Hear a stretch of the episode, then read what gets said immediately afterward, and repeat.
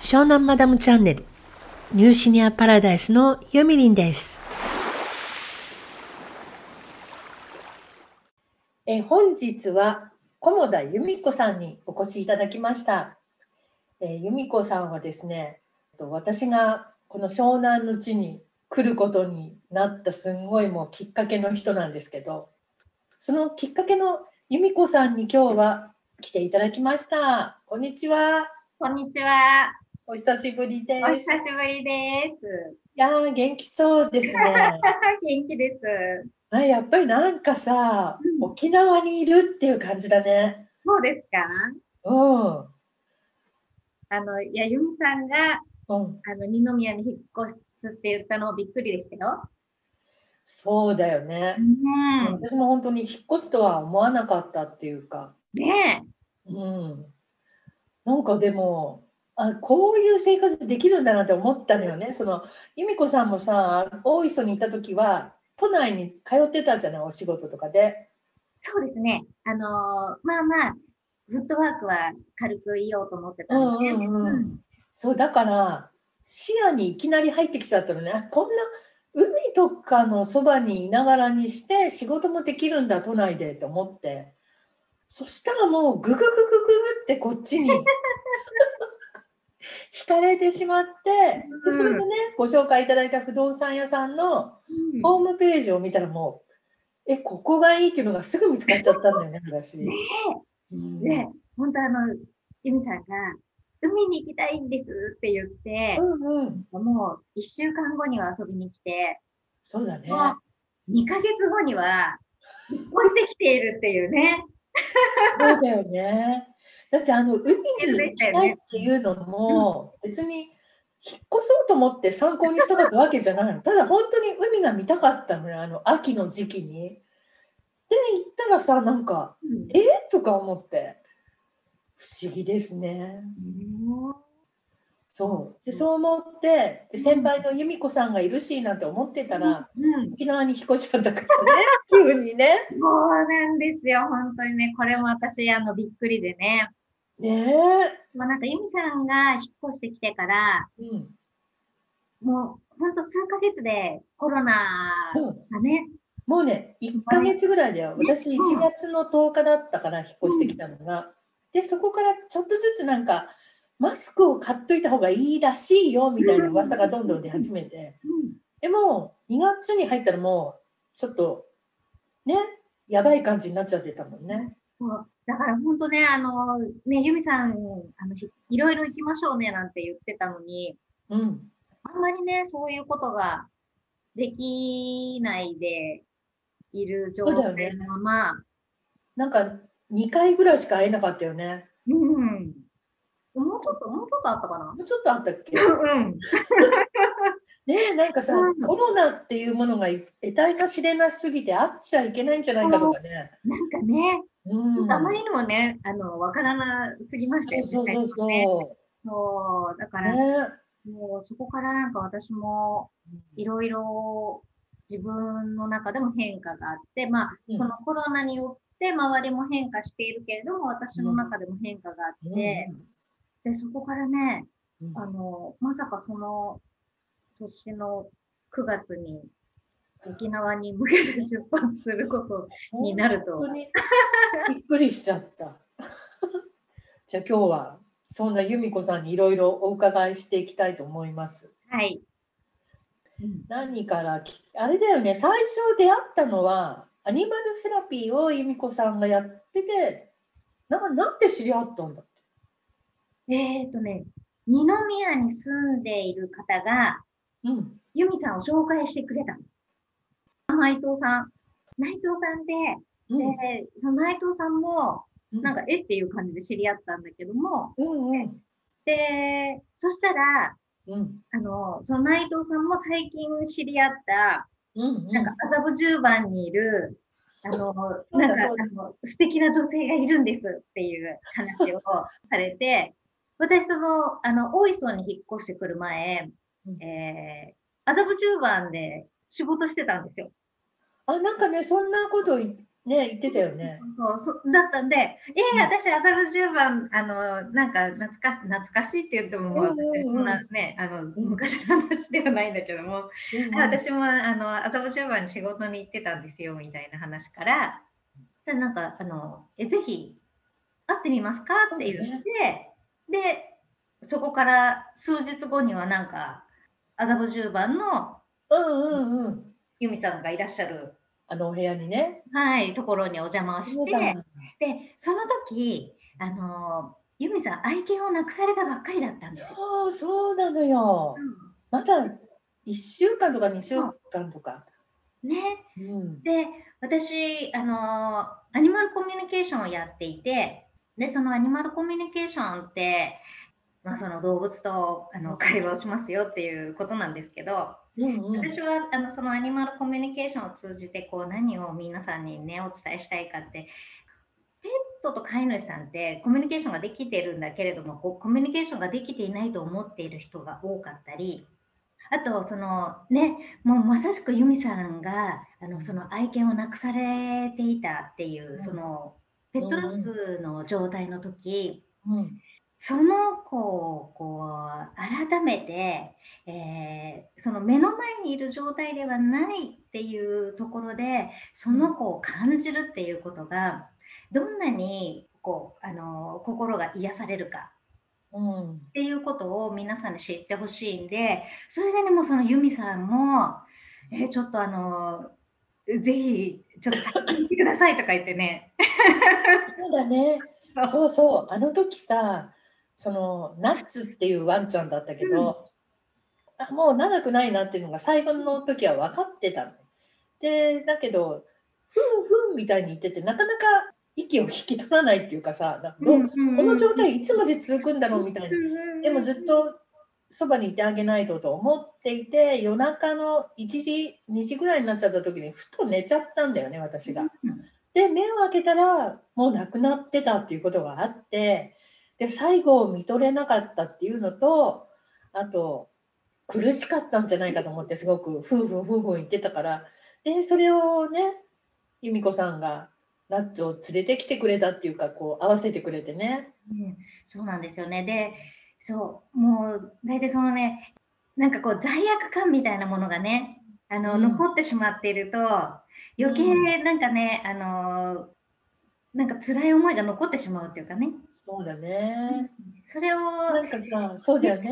うん、あの、あ、そうじゃなかったんだなっていうのが分かることで、本当にほっとするのでね、うそうんそうそう、そんなことが、あのね、最初の出会いでしたそうね。だね。うん。あの時に私もう感情がドワーッと出ちゃったの。うんねさんの前で、うん。ね、泣いてたので、そうそう、もう号泣でしたね。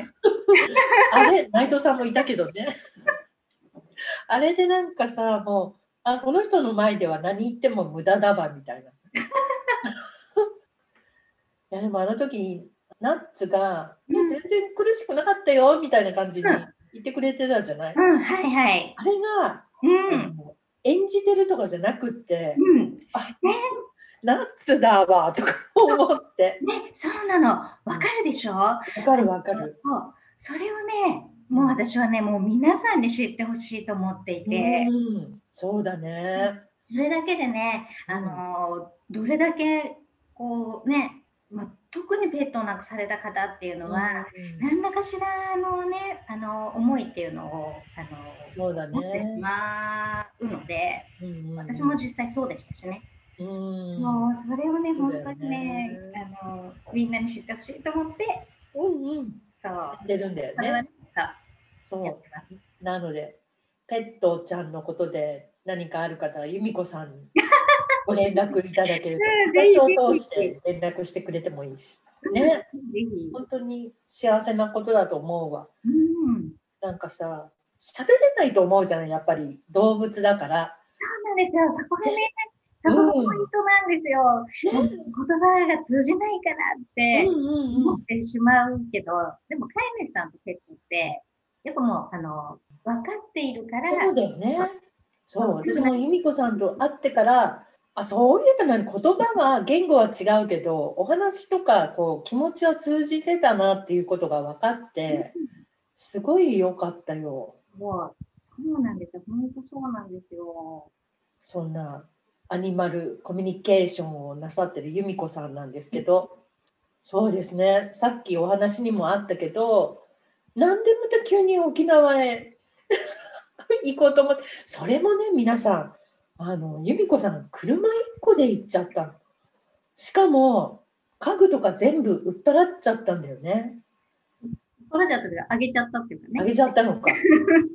びっくりだよね、本当に。映画見てるみたいだった。最後に旅立つ時にうちに寄ってくださったんですそうそう、そう。あの、ちょうどね、えー、私のところから、東名高速に乗るインターの途中、行く途中にユミさんの、ね、家があってね。あ、そっかそっか。から出発しますって言ってね。へえ本当に車一個でワンちゃん乗っけて行っちゃったもんね。そうなんです、あれね。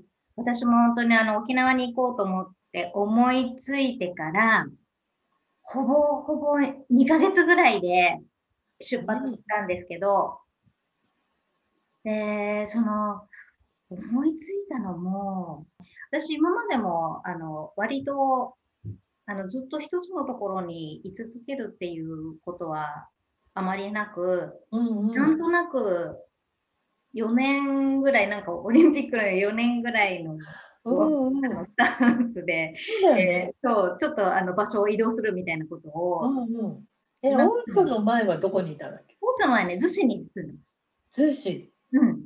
で、その前がまた、そう、千葉のね、千葉のあの南房総の立山っていうところに住んでねえ。そう、その前は鎌倉に住んでたんですあ、そうだ、鎌倉も住んでたんだ。まあ、まあまあそんな感じでなんか共通するのは海の近くを転々としてるっていう感じなんですけど、うん、でもなんか今までって何かをしながら、えー、それを続けるためになんか続けることが前提でなんか場所を選んでるっていうようなところがないことはなかったんですね。で、海が近いところっていうのはどうしてもなんか外せなくって、で、まあ、今までもあのそんな感じで転々とはしてきたんですけど、今回の沖縄は、本当にそれこそ、大磯の時も出勤しなくていいっていう状況になって、うん、私どこに行ってもいいんだって思ったんですけど、まあ、逗子から大磯って、まあ、そんなにあの大きく離れる、うん、そうね。そう。なんとなくまあ、もともと育ったのが横浜なんで、まあ、実家も横浜にありますし、うん、まあ、そんなになんか、あの、大冒険することないかなみたいな、うん、そんなところで、なんか、なんとなく、大磯決めたのもなんとなく大磯に決めたんですよね。うん、で、沖縄はね、本当にそれこそ、本当、思いつきですよね、なんか。あ、そうなんだ。沖縄行ってみようみたいな。面白い、それが面白いよね。で、そのワンコも、その出発の3ヶ月前に我が家に来た、保険のチワワちゃんでね、うん、まあまだこう人と生活するっていうこと自体もそんなにすごく慣れている状態ではなかったんですけど、うん、もうその子にとっても大冒険。そうだよね。私にとっても大冒険みたいな。うん、ででその沖縄って一応行き先は決めたもののなんとなく沖縄に移住しようではなくって、うん、とりあえずちょっと沖縄に行ってみよう。で、よかったら長くいてみよう。うん、でもまあなんか違うなと思ったら、あの別にあの他のところに行ってもいいやっていうふうに思っていたので、で、そうしたら、もう荷物はもうそれこそ少ない方がいい。あとやっぱ車があれば、うん、ワンコも一緒にあの移動できるし、もう車も持っていこう。じゃあもう車に乗るだけの荷物にして、うん、車で行っちゃえ。すごいね。で、そう、それこそね、本当ね、あの、もともとそんな、あの、ね、あんまり一つのところ長くいないっていう状況だったので、えー、荷物はそれほど多くはないとはいえども、ね、でもね、そう多いぞ 2LDK に住んでたんでね、やっぱまあそれなりでしたよね。あの荷物全部どうかしちゃったんだと思ってびっくりしちゃった。そうで、まあ、あのそれこそ売ったものもあるんですけど、でもね、お金にもならないようなものもあったし、うん、だったらもうなんか欲しいって言って使ってくれる友達にあげちゃった方がいいなって言って、うん、で、もうあの持ってってって言って、家具は持って行ってもらったりして、でね、あの車に全部、もう無理やりですよね、収めたのは。無理やり収めたんですけど、でもね、良いだろうね、あそこまで。そうなんですよ。もうね、本当にね、感激、感動します。えー、すごいわかるわ。あの荷物がこれだけになったと思って。うん。うん。それで沖縄についても全然生活できるわけだもんね。うん、そそうそうなの。それでね、沖縄も、うん、えー、フェリーを予約して、鹿児島から沖縄までの。うん、で、その最初の1泊だけえー、部屋は予約して、うん、あとは何も決めてないノープランで行ったんですね。すごいわ。なので、沖縄に着いてから、うん、さてどうしようかなって言って、まあ、まず少し滞在できるホテルを探して、うんうん、で、那覇にね、あのペットも一緒に泊まれるビジネスホテルっていうのが、うん、あったんだ。そう、あの、それこそ本当あの GoTo キャンペーンが、あの、提供されているあの頃まだあったんだ。そう。でね、めっちゃ安く泊まれたんですよ。本当ね、あの、ワワンちゃんと一緒に、うん、あの一泊3000円とかで泊まれた。うっそ、すごい。そう、そうそれで、うん、そこにまず、あの、まあ、ちょっと少しの間いて、どうしようかなって言って、ばーってね、あの、沖縄の、あの、島を、あの、巡って、うん、で、まあ、とりあえずどこに落ち着こうか、どういう形態で落ち着こうか、いろいろ見たんですよ。で、沖縄は行ったことあるんだよね。沖縄はね、えー、それまで、えー、今回来るまで2回来たことがあって、ああ、そっか、でもそんなもんなんだ。なんか土地勘があったのかなとか思ったけど。いやいやいやそんななくて、もう最初は、最初に行ったのはもうそれこそね、20年以上前で、で、ダイビングのライセンスを取りに来るっていうので行ったのと、あと2回目は、7年ぐらい前に6人ぐらいでみんなで沖縄行こうって言って、まあ、行ったっていうまあ、そのぐらいで。そう。そう。だからもう、あの、本当それこそ、あの、全然土地勘もなく、うん、ね、素晴らしい海っていう、うんうん、そのイメージだけで。なんか、私も自分でかなりちょっとぶっ飛んでるなとは思ってるんだけど、私以上だよね、由美子さん、本当に。いやいやいや。だからね、すごい、いつも勇気づけられるわ、話聞いてると。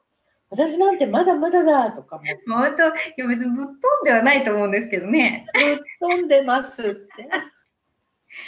えそれでそれでそれで。それでね、あの、まあ、まあ、どこにしようかなって言って、あのネットでもいろいろあの不動産ね、あの、うん、えー、賃貸の一軒家とか、うん、あと、マンスリーマンションとか、うんもうとにかくちょっと、あの、ワンコ連れなんで、少し落ち着ける場所がいいなと思って、うんうん、で、とにかく探していて、まあ、最終的に、えー、女村っていうところの賃貸物件を見つけて、そこにちょっとしばらくいてみようって言って、えー、沖縄に到着してから、約1ヶ月後ぐらいに、この今住んでるアパートに引っ越してきたんですよ。そうなんだ。そう。で、それまで、その車の荷物は下ろせないでいたんですね。うん。あの、本当必要な着替えとか、なんかそんなものは、ね、まあ、出したり入れたり、出したり入れたりしながら、あの、他の荷物は車にもう乗せたままで、うん1ヶ月後にようやくその車から荷物を出すんですけど、でその時にびっくりしたのが、うん。あんなに荷物を減らして、うん。感動って思っていたのに、いざそれを新しいアパートに入れたら、こんなに荷物があったのかってちょっと愕然として、嘘。ほんうんとなくてもいいって思ったってこと？もっとなくてもいいんだっていうことにね、改めて気づくっていうあそふりでしたね。で、ーそこからさらに荷物を減らして、今は本当にそれこそ、もう、あの、使っている、使うものだけがあるっていう状態ですかね。まあ、それこそ、あの、ありますよ。なんか、あの、サーフボードとか、うんあと、ちょっとウエットスーツとか、うんうんもちろんあの日々使ってないものとかもあのないわけではないんですけど、うんそう。でもね、その面白いね。その、まあ、サーフィンをやってるやってたからっていうのがあるんだろうけど、うん。普通のさ一般人にするとそのサーフボードとかウェットスーツとかい全然必要ないもの。そう、あの、ポリタンとかね。ね面白いそこがまた面白いよね。そう、それで私サーフボードを積んで、うん。あの、沖縄にやってきたんですけど、うん。まだね、一度もね、あの、サーフィンしてないの、沖縄に来てから。そうなんだ。意外と。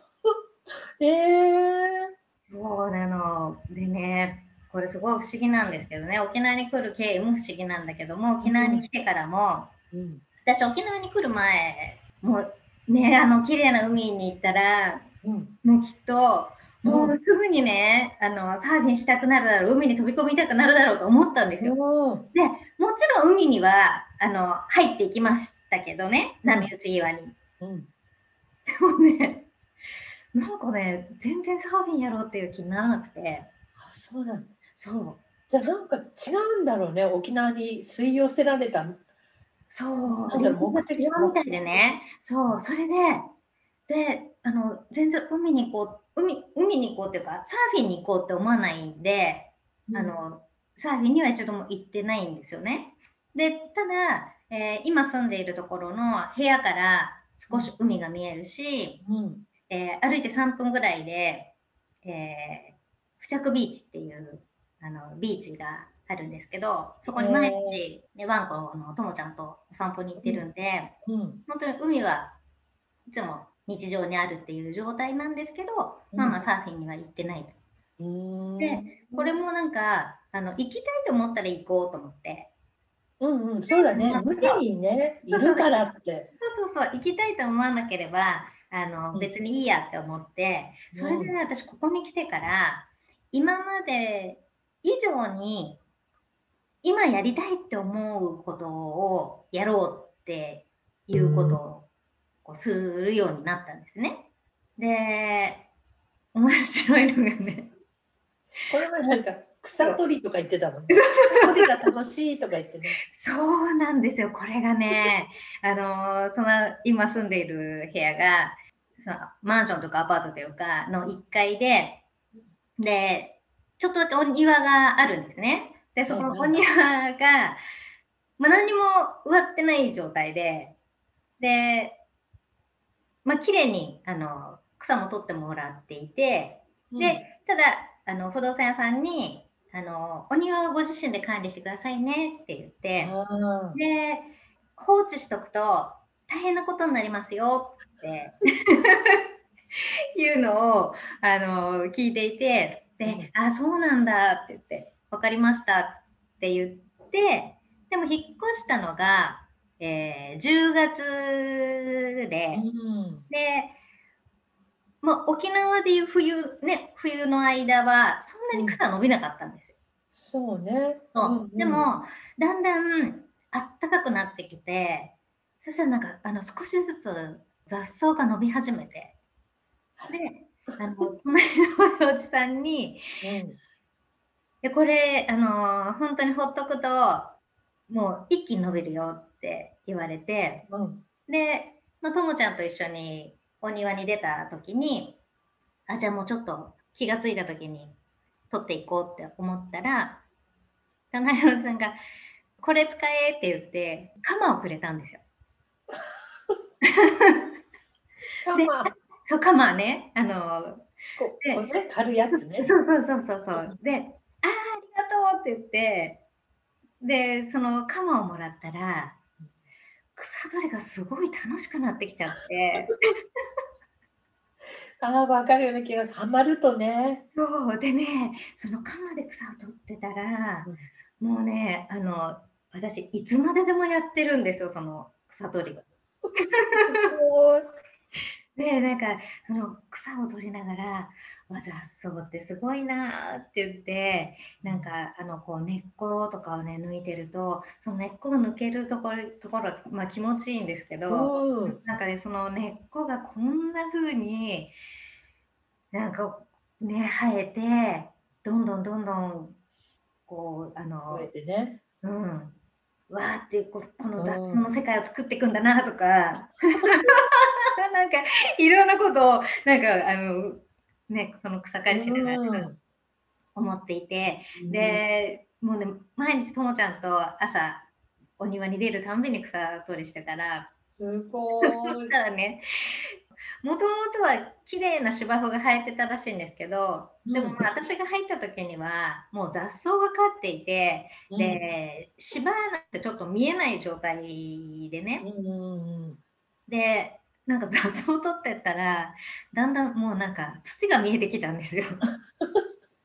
それでまた隣のおじさんにそんなにあの取り取りすぎるともう庭がゴツゴツになるよって言われて。そう。雑草もほどほどに生やしとかなきゃダメなの。そう。で結局あのもう土が出てきちゃうからうん。まあそれでもあの良ければいいんだけどもあの、うん。ねともちゃんがああそうかそうか。いろいろね、あの、ドロドロになっちゃうに、うん、泥んこになっちゃうんで、うんやっぱほどほど草があった方がいいな。ああなるほど。うん、で、あの芝もだんだん雑草がなくなってくると、うん、だんだんあの生えてくるから、あそうなんだ。もう少し様子を見た方がいいよって言われて、へえそれは楽しみだね。そうそれでちょっと草取りもう自主的にややめることにしたんですね。そしたらもうなんかね草取りしたくてうずうずしてきて。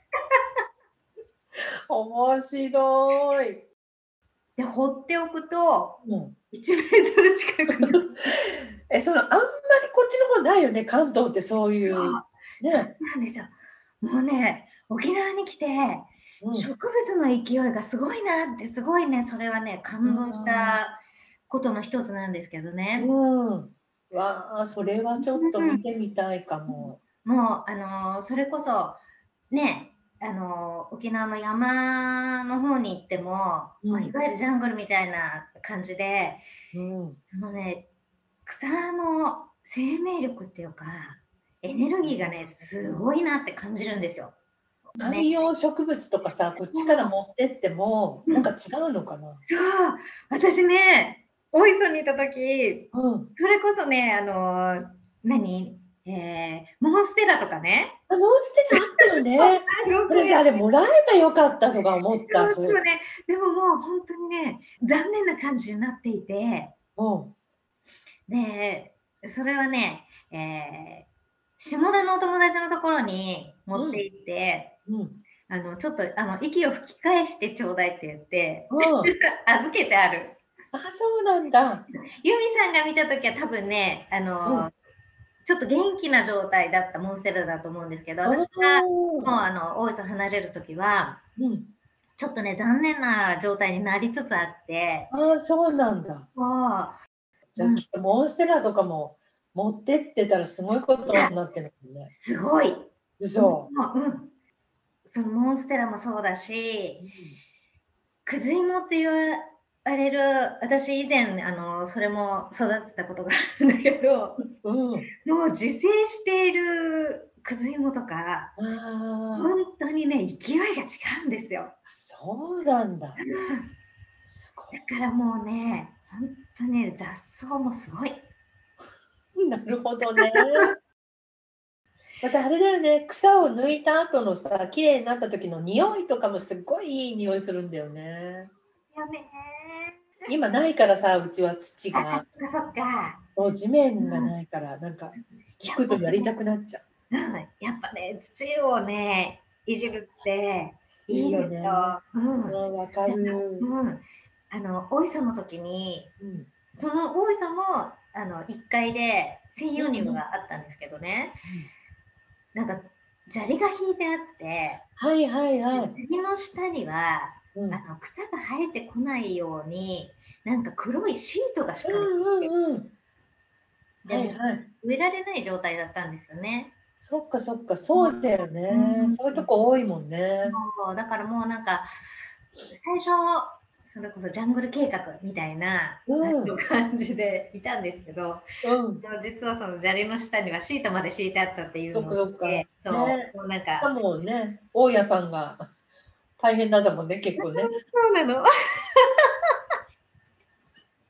そう実はなんかそのそんなシートを敷いてあってもあの雑草は生えてくる、でもなんか私もなんかあのあんまり何何にもしたくない気分になってたんで、うん、ママにしてたら、うん、大家さんが実はたまにフェンスを乗り越えて草取りしてくれていたっていう。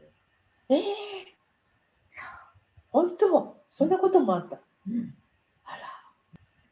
まあそんな感じで私やりたいことをやろうっていうことになって、うん、なってっていうかあのするようにして、ですごいあのホットな話なんですけど、はい、私ね絵を描きたいなって、うん、これね絵を描きたいなって本当は思っていたんだろうけれどもあそうなんだ。やらなかったっていう。あそれは初耳だわそうでしょ、うん、実はね私あのそんなになんか絵が大好きなの絵が描きたいのなんていうこう状態にうん、自分を持っていったことがなかったんですよね。うんうん、ででもデザイン学校は卒業していてそうだよね。なんか私もフェイスブックかなんかで見たけどさ く桑沢だっけ？ババンタンだっけ？そうあの桑沢デザイン研究所っていうところに。そうだよねそう。でまああの絵を描くのは嫌いじゃない、絵を描くのは嫌いじゃないみたいな。そんな感じでね。あそうそう。で画材とか画材屋さんとか行くのが大好きだったんですよ。桑沢ちゃんね。そりゃそうだよね。うんうん、であと東急ハンズとか、うん、それもやっぱりあの画材コーナーとか行くのが大好きだったんですね。そうなんだ。そうでなんか描こうかなとか思って画材を買ってきたりするんだけれども、うん、でもなんか買ってきて満足しちゃう。へえ。で、うん。結局、なんか使わないで、うん。例えばあの、マーカーみたいなペンとかだったら、もうインクが出なくなっちゃうとか、あと、同じ色ばっかりなくなるとかね、絵の具が、ね、あと、あの、アクリル絵の具だったら、固まっちゃうとか。うん。そんな感じで、なんかその、画材屋さんに行くとすっごい、もう、楽しくて何時間でもいるっていう状態で、うん、もう買ってくると、うん、あの、うん、画材もなんか使わないままっていうことを意外と繰り返してたんですね。あそうなんだ。そうでで沖縄に来たら絵を描きたいと思っていたわけでもなく、うん、なんか突然絵を描いてみようかなと思うようになって、えー、描きたくなってきて、うん、で、画材っていうかね、急に思い立ってアマゾンでペンを買ったんです。うん。それがね、えっ、ー、と、120色。すごい。すごいでしょ？うん。ちょっと見たい見たい。あ、すごい。本当に大きいやつだ。このね、120色っつって、うん。こんなのが水彩ペン？水彩ペン。水彩ペンでうん。4つも入ってるの。あ、すごいな。どの色でもいろんな色がある。そうなの。あー、すごい。すごいでしょ？うん。もうなんか、すっごいこれで、これね、本当は28日に届く予定だったんだけど、うん。それがなんか2日早く嘘。出て、届いたんだ。そう、今日の午前中届いたんですよ。やったで、ー。わーって言って、うん。すっごいテンションが上がって、ででもそのね、絵が描きたいと思い始めてきた、うんさあ何を描こうかな。さあ、あの、この沖縄の綺麗な海でも描こうかな。で、ちょっと今朝もうんもうなんか絵を描こうかなっていう気分になってるから、うん。あのちょっと写真なんかを撮って、うん。ちょっとこんなあの沖縄の綺麗な海とか描こうかなとか思って、うんあの写真撮ってきたんですよ。ペンが来るのは2日後だと思っているから、うん。でも今朝届きました。はいはい。え、ちょっとか書こうかなって言ってうん。書き始めたのね。画用紙は持ってん画用紙も、うん、スケッチブックをもは持っていて、のうん。これね、なんか持ってたんですよ。なんか書こうと思って、これはね、大磯から持ってきた。あ、そうなんだ。そう。だから、なんか常に、うん持ってはいるんですよ、なんか。もともとね、やっぱ好きだからね。絵を、えうんなんか書こうと思ったら書こうみたいなうん。気持ちがあるから。はいはいはい。そう、それで書き始めたんですよね。うん。そしたらね、ちょっと初めての出来事が起こって。あの、海、海でも書こうかなとか思っているから、うん。ブルーのペンとかを最初に取るのかなと思ったら、うん。最初に取ったペンが黄色だったんですよ。黄色。あの、そしたら、もうなんか、わーって書き始めて、こんなことは初めてだっていうぐらい、うん。何にも考えないでうん、ただただペンが走るっていう。だからね、これはね、ちょっとね、私、あの自分に何が起こったんだろうって、あの正直思っています。で、あの、まだ途中なんで、うん。でもね、ちょっと見せるね。見たい見たい。ちょっと見せるけど、うん。あの、沖縄の綺麗な海でも描こうかなって、あの思っていたのに、うん。突然描き始めたのが、こんこんな、こんなことになってるんですよ。あ、もう少し上に上げて。あらーえ、なに？ゆ 空？よくわからないでしょ？よくわからないの。よくわからないんだけど、あの、これ全然途中なんですよ。あ、もう自分の中ではなんかもうイメージできてるの？ないの。あ、ないの？ないの。あ、もう勝手に、そう。うっそ、そんなことあるんだ。そんなことあんの？それが私初めて、初めてそうえいう。ー、それで、うん。あとこれ、あの、ペン、すっごい0.4ミリっていうあのうんペンなのね。うん。で、最初黄色いペンを持ち始めて、でさ、あの黄色いペンをあの何本か持ち替えてるんだけど、うん。そこからこのその後このペンを手にしてから、うん今このペンでずっと書いてるんだけど、うん。今までの私だったら、これ120色のペンなんだけど、うん。こんなに使ったら、このペン出なくなっちゃうだろうとか。うんうんうん、そうだね。そうそう。ね、そしたら、これもうセット売りしかしてないから、この色なくなっちゃったら、うん。これだけ買えないじゃんとかね、うん。いうあのか考えが浮かんでくるんだけど、うんうん。でも、もう今、あのこれを、これでを今ひたすらこうあの書いてるんだけど、なくなったら違うペンを使えばいいや、みたいな。だってなん、なんて言ったって120分もあるんだから、みたいな。うんうんうんえー、え、なんだろうね、それ、これ聞いてる皆さんには分かんないかもしれないけど、そう、あそれはうん私にもわからないです。何が起こってるの？なんだろう、私何がさでも下の下の方にもっと違う色が出てきそうな感じがするよ出ね。てきそうな感じがする。水色っぽいのとか緑とかさ。わかんないけどね。なんだろだからこれは、そうね、藤井さんから今朝メッ,、ね、メッセージが来て、その時はまだ全然そんな状態じゃなかった。嘘。だってまだあのペンも届いていないから。あ、そうなんだ。そう。でもあの時は、うん。えー朝、ともちゃんと海までお散歩に行って、うんペンが来たら何書こうかなって言って、その海でも書こうかなって言って、あの写真を撮ってきているっていう、そんな状態だったのね。へえ。まさか、ゆみさんとこうやってお話しするまでの間に、うん。私にこんなことが起こるなんて。本当だね。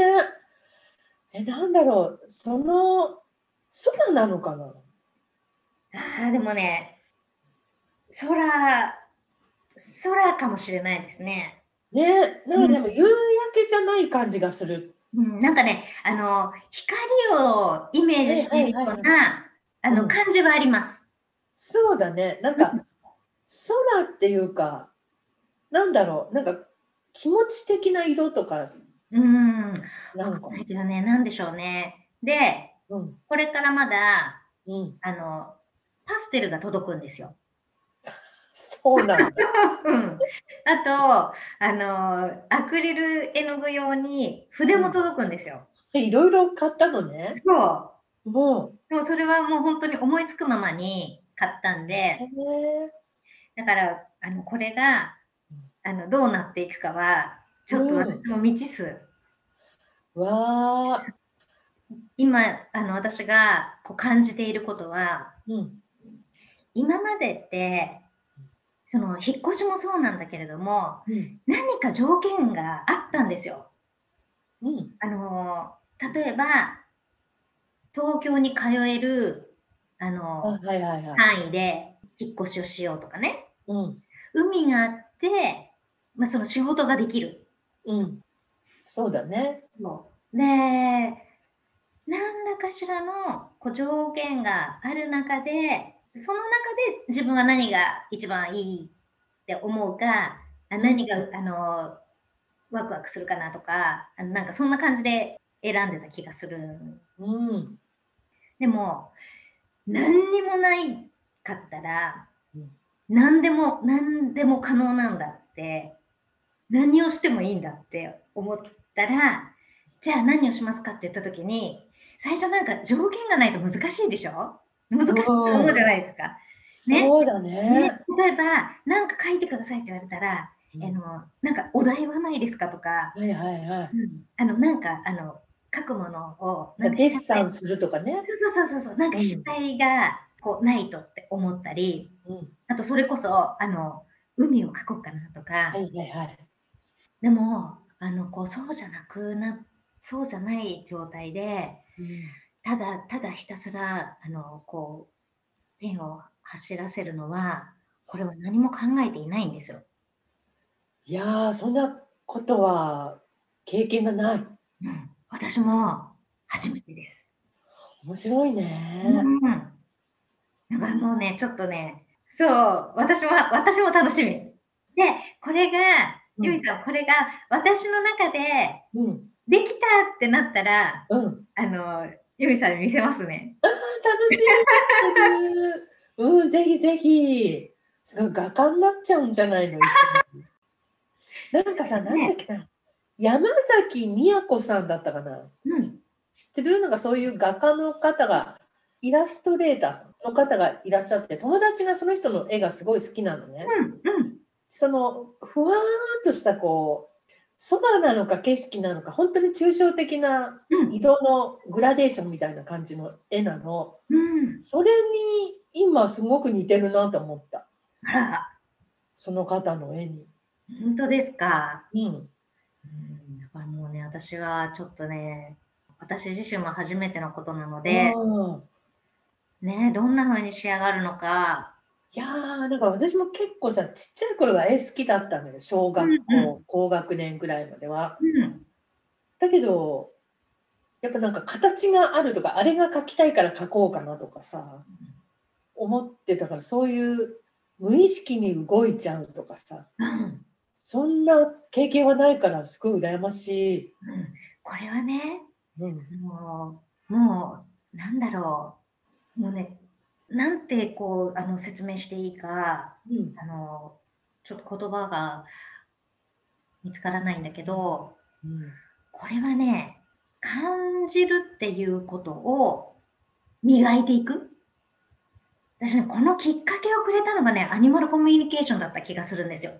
あ、そうなんだ。うん。アニマルコミュニケーションって何かって感じることなんですね。うんうんうん。本当は分かっているはずなんだけれどもうん、分からないってしていた。はいはいはい。でも、感じようと思ったら、感じられるんだよ。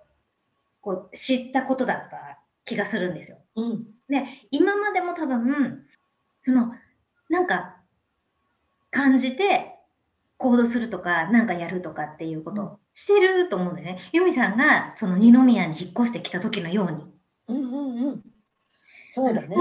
そういうことってしてるんだけれども、うん。あの、あんまりそこに、あの、すごくフォーカスしていないっていうか、で、うんその、その感じるうん。うん。っていうことをどんどんあの磨いていくって言ったらなんか何かをしなきゃいけない感じがするけど、うん。もうとにかく楽しいことをあの、うん今やりたいと思うことをやっていこうって言った先にこれが現れてきた気がするんですよその草取りの。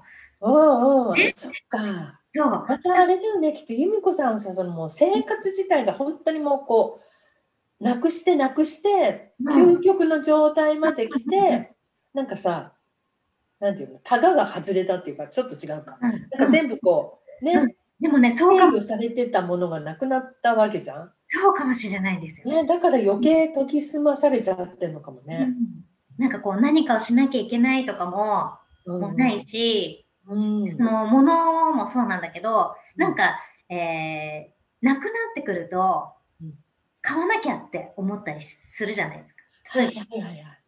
例えば、シャンプーとか、うん。あ、もうなくなりそうだから買っとかなきゃとか。でも、そうじゃない。そうなんだ。そうじゃなくって、買いたいって思うまでうん。買わないとか。ああ、なるほどね。あ、そっか。生活必需品だから買っとかなきゃじゃなくって。そうそうそう。へえ。だからなんかね、そうすると、うん。例えば、いただいたりね。あ、はいはいはいはい。うん。あの、うん。にして、そしたらなんかね、これもわかんないですよ。これが、あの、この今ね、あの、絵を描き始めたらこれがどうなるかなんて全然わからないけれども、うん。でも、こんな風に絵を描こうなんて思ったことなかったし、うん。びっくりなんですよ。もうなんか、あの、絵も、やっぱあの、飾りたい絵を描こうとかね、ああ、思ったわけです、自分でね。そうだね。なんかインスタに載せちゃおうかなとかね。そうそうそうそうそう。あとなんかね、うんあの、こう、綺麗に、綺麗にみたいに、はいはいはあい。のもうやっちゃうっうん。ていうのが今までだったんですよ。うん。で、そうすると、そうすると、あ、なんか違うなって言って、あのうん、入ってても、もう途中で、あの、もう破って捨てちゃうみたいな。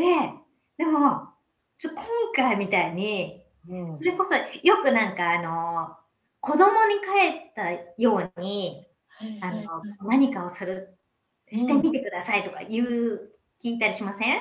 うんうん、あるね。うん無心になってる。そうそうそうそうそうそう。その子供の時に帰ったようにって、うん子供の時こんなことやってたっけ？みたいな。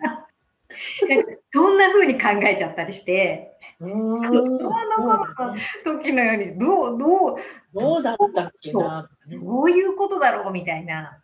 で、結局それは、あの、そんな風に思ってうん。た時は、あの、全然わからず、うん。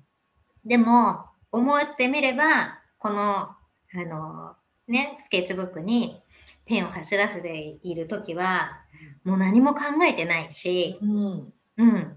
あ、もうなんか、あ、ここ塗りたいか塗ろう、みたいな。うんあともうその、タッチ？ペンのタッチが、あ、なんか汚いなとか、うん。あの、そう、そんな風にして、こう、あの、書き進めているっていうのは、あ、子供の時みたいに何も考えないこういうことなのかなっていうのに、うん初めて気づくみたいへえ楽しみだね。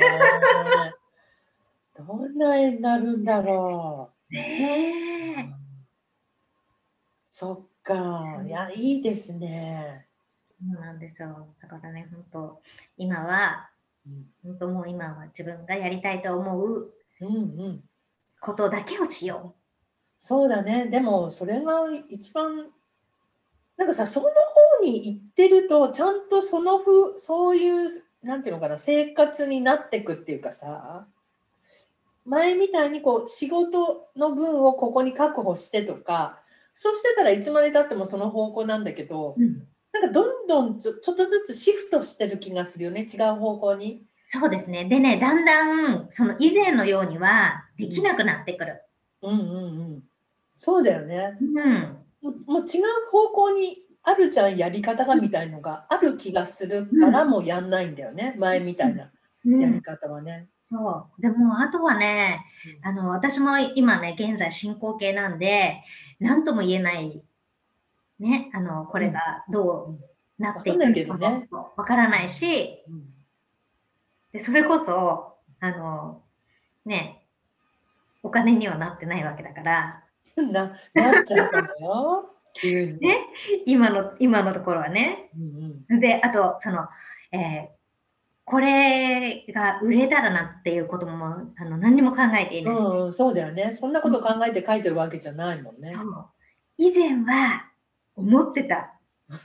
わかるわかる。うんなんかね、こういうのを書いたらうん売れちゃうんじゃないかなとか。そうだよね。思っちゃうよね。うんなんかね、由美子さんに案内してもらって大磯に、大磯と二宮の辺をこう、うん。車だ太平洋不動産とかあの辺を歩いたかなんかの時にうん。感じた雰囲気、このうん何とも言えないこの国道沿いなのになんでこんなに住んでるんですか？空気があってすごい思っああ、はいはい。ちょっと昭和っぽい感じもあるしあの辺で。でそれをすごい感じてたんだけどなんか最近さ二宮に喫茶店みたいのを開いた人がいるのよ。ちょっと1年前ぐらいかなんかにやっぱ古い民家を借りて改造して喫茶店にカフェじゃなくて喫茶店なのね。へえ。でその人もだから結構都心から来てる人ででその人がやっぱり二宮とか大磯あの茅ヶ崎から川を渡ってこっち来るじゃない。うん、はい。であの大磯に入った途端に変わる空気の雰囲気とかがあの印象が私が思ってたのと全く同じなのね。わかります。そうね。うん。だからやっぱ感じる人は感じるんだな。うん。やっぱそういう雰囲気を大切にそうそうそう。するべきって感じだよね。うん本当に。そのね、その感覚、うんうんうん。うん。あ、なんだろうって、うん、これこれみたいなねそう。そうそうそう。そういうのね、大事ですよね、多分ね。そうだよね。うん。今までは多分忘れてたっていうか、うんこんなとこ見てなかったっていうかさ。うん。まあまあね、それまでもいろいろこう感じて。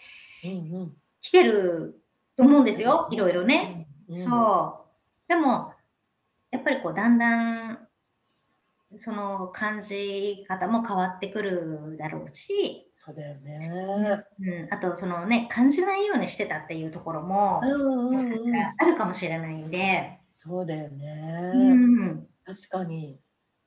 そういえば私、多分あの、ナッツが死んじゃってから、由美子さんにいろいろね、うん、ナッツのこととか教えてもらって、うん。あれからね、やっぱりワンちゃんの気持ちが分かるって言ったら変だけど、お散歩ですれ違うと、うん、すごい見られんのよ、ワンが。うん、で、こう振り返ると向こうも振り向いてたりして。あ、なんか通じてるわって思うことがすごういありがたいことです。うん、よかったです。ね。か由美子さん、やっぱり毎回お話しすると、エキセントリックですね。そうね、なんかいろいろ起こりますね。そっか、じゃあ、いや、絵ができたらぜひ見せてくださああ、もうぜひ見てください。い。うん。うんいつ頃できるかね。ねえ、ちょっとね、これはもう私もわからない。あの、わかるんじゃないかなっていう、あの、それは。は、あの、そういう感じはあります。そうね。え、ちょっとそこにあったらもう一回見せて。はあ、すごい。なんかハッピーな色。なんともなんとものね、なんともまだ。ねえ、何ができるんだろう。あすごい楽しみ。この先、この先ね、どんな風に変わっていくんでしょうね。ねえ。いやー、これが、これを聞いている都心で生活している人たちに何かしら与えられるといいですね。そうですね。何かあの感じていただけるといいなと思います。ねえ。うん。ぜひ楽しみにしています。ます今日は。いや、もうこちらこそ、あの、お招きいただいてありがとうございました。いいえ。じゃあ、できたらあの URL お知らせしますね。はい。はい待っています。じゃあ、今日はどうもありがとうございました。ありがとうございました。小田由美子さんに来ていただきました。